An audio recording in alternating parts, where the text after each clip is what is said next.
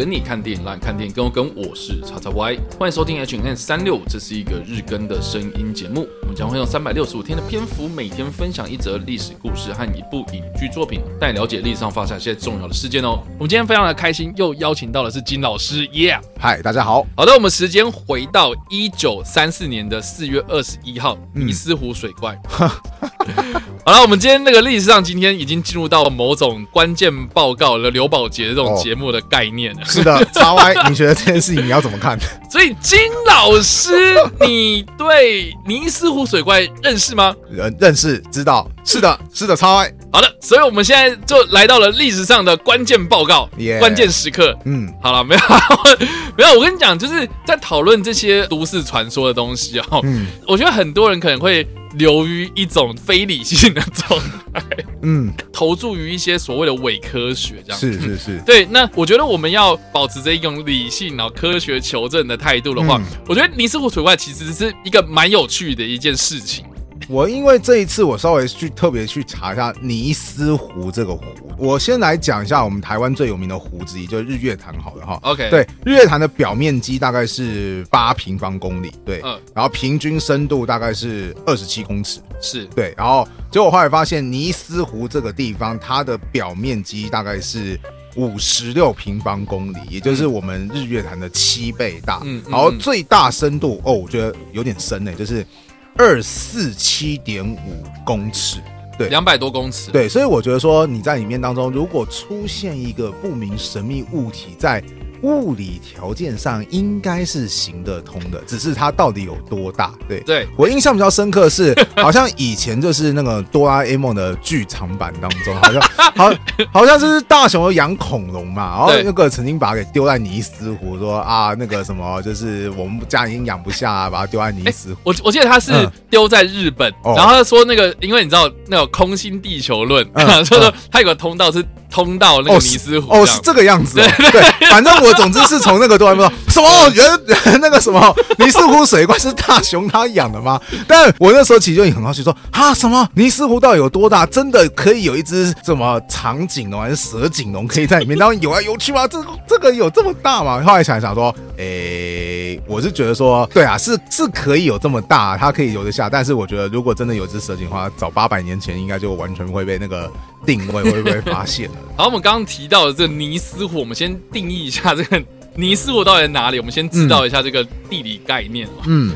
尼斯湖它其实是位在这个苏格兰高地的一个湖泊，嗯，对。那这个湖泊的外观哦，从这个太空上这样看下去，哦，它是一个南北细长的一个湖泊，嗯，对。那它其实呢是一个横越苏格兰高地的一个金丝运河的其中一部分，哦，对。所以它其实连接了大西洋跟北海之间的一个水道就对了，嗯。尼斯湖它其实是众多相连的湖泊之一，所以呢，啊，水质其实并。并不是这么的好。哦。那这个里面呢，因为有一些藻类啊，或是因为地层是呃属于这种泥炭岩啊，所谓的泥炭土，对，所以呃它的水质会非常的浑浊哦，能见度很低哦。所以很多人就说，那你要找尼斯湖水怪，嗯，那你就比如说声呐啊，派那种潜水员去潜水嘛，嗯，啊，去找一找，应该就可以找得到了，嗯啊，就是因为他们的能见度非常低，是水中的浊度很高，所以其实并不是这么的容易啦。了解。那尼斯湖水怪。怪呢？我觉得比较有趣的地方是在于说，我们好像一直有接受到一些募集的报告。嗯、那它最早最早的记载啊，就文字的记载，其实是出现在公元七世纪的一个由阿德曼所著作的一本书，叫做《圣库伦的一生》。嗯啊，它里面就是有描述说啊，哈，就是这个爱尔兰的修道士圣库伦啊，跟他的同伴工作的关系，然后就有来到的这个尼斯湖附近这样子。嗯，对，那尼斯湖当地民众呢，就是准备。要埋葬一个人，是、哦、就是在这个河岸地区就对了。然后当地的居民就解释啊，就说这个人为什么会过世，啊，就埋葬这个人为什么过世，是因为他在这个河里面游泳的时候就遇到了一个怪兽，就是被这个怪兽袭击之后呢受伤，然后把他救上岸的时候就已经过世了，这样子。哦，了解。对，所以呃，基本上呢，他在这本书里面就是以这个怪兽这个名称来形容这个人遭遇到的事件。哦，对，那他并没有就是去直接的描写说它到底长什么样子，只知道说、嗯、哦，这个湖中是有怪物的。嗯，对，然后也让这个当地民众就是越来越相信，就是说它其实里面是有某种东西在。了解。那这个是最早最早的一个文献报告。比较有趣的是说，直到一九三三年的时候，算是进入到二十世纪之后呢，对尼斯湖水怪的第一个目击报告啊，就是一九三三年。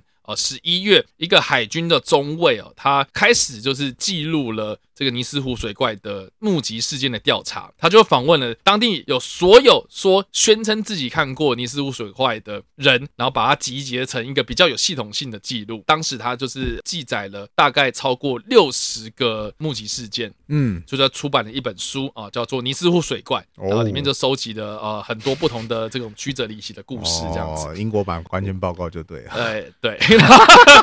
那为什么我们会特别提啊？这个一九三四年的四月二十一号呢？啊，主要就是我们呃画面上的这个，哎，这个这个画面上的这个这个照片呢，其实就是呃你知我知，然后实际上还有第三个人知道啊，就是我不能跟你说，对，但是 对，原来这个就是我跟谁谁谁的合照，这样，没有没有没有，就是这个这这个时间点呢，就是这张照片出现的。重要的一个时间，如果你是用收听的方式在听我们节目的人，应该都知道，这个你在看尼斯湖水怪的搜寻引擎里面呢，应该就会马上搜寻到一个最经典、最经典的一个黑白照片，好像在那个湖面上有那种水波的纹路，嗯，然后一个黑色的，类似像是蛇颈龙的，嗯。嗯。嗯嗯的一个恐龙吧，是。啊，然后就是哎，这个它脖子啊，然后就是浮浮出这个水面，然后在看什么东西这样子，嗯嗯，那。这张照片呢，发生在一九三四年的四月，一个英国的伦敦的医生呐、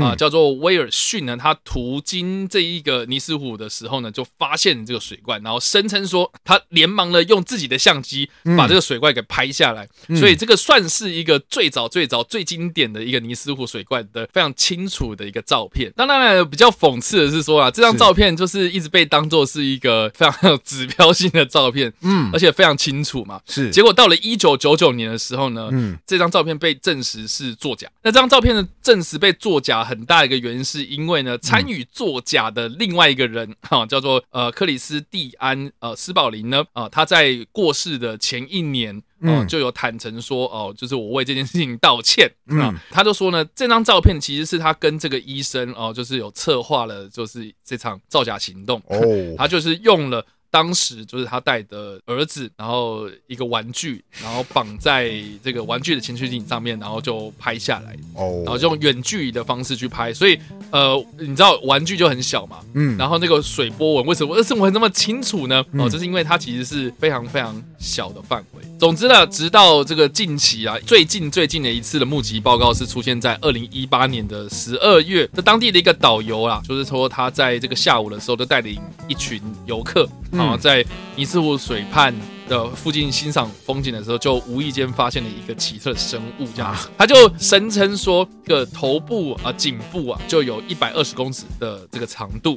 然后头部呢，大概是一个橄榄球的大小，然后嘴巴是有点像鸟嘴的样子。哇！当然呢，就有另外一批就是对他的说法有一些质疑的人呢，就表示说，哎，你为什么没有照片啊？或是没图没真相嘛？哦，所以就对他说的这些东西，就是有一些质疑在。不管怎么样了，哈，就是这段期间呐，这段期间这六十年间呢，也有陆续的发现，就是一些声称说他们有拍到照片的人士哦，这些照片到事后呢，都一一的被证实为造假。嗯，然后甚至呢，呃，英国政府啊，或是苏格兰他们当地的人，哈，这种组织的一些比较有组织性或者有系统性的去对这个尼斯湖呃进行大规模的搜索，是、啊。但是就像我刚刚讲的啊，因为能见度很低，所以并不是这么的容易发现啊这个尼斯湖水怪的踪迹啊。嗯，所以到目前为止还没有人就是有一个呃确定的答案。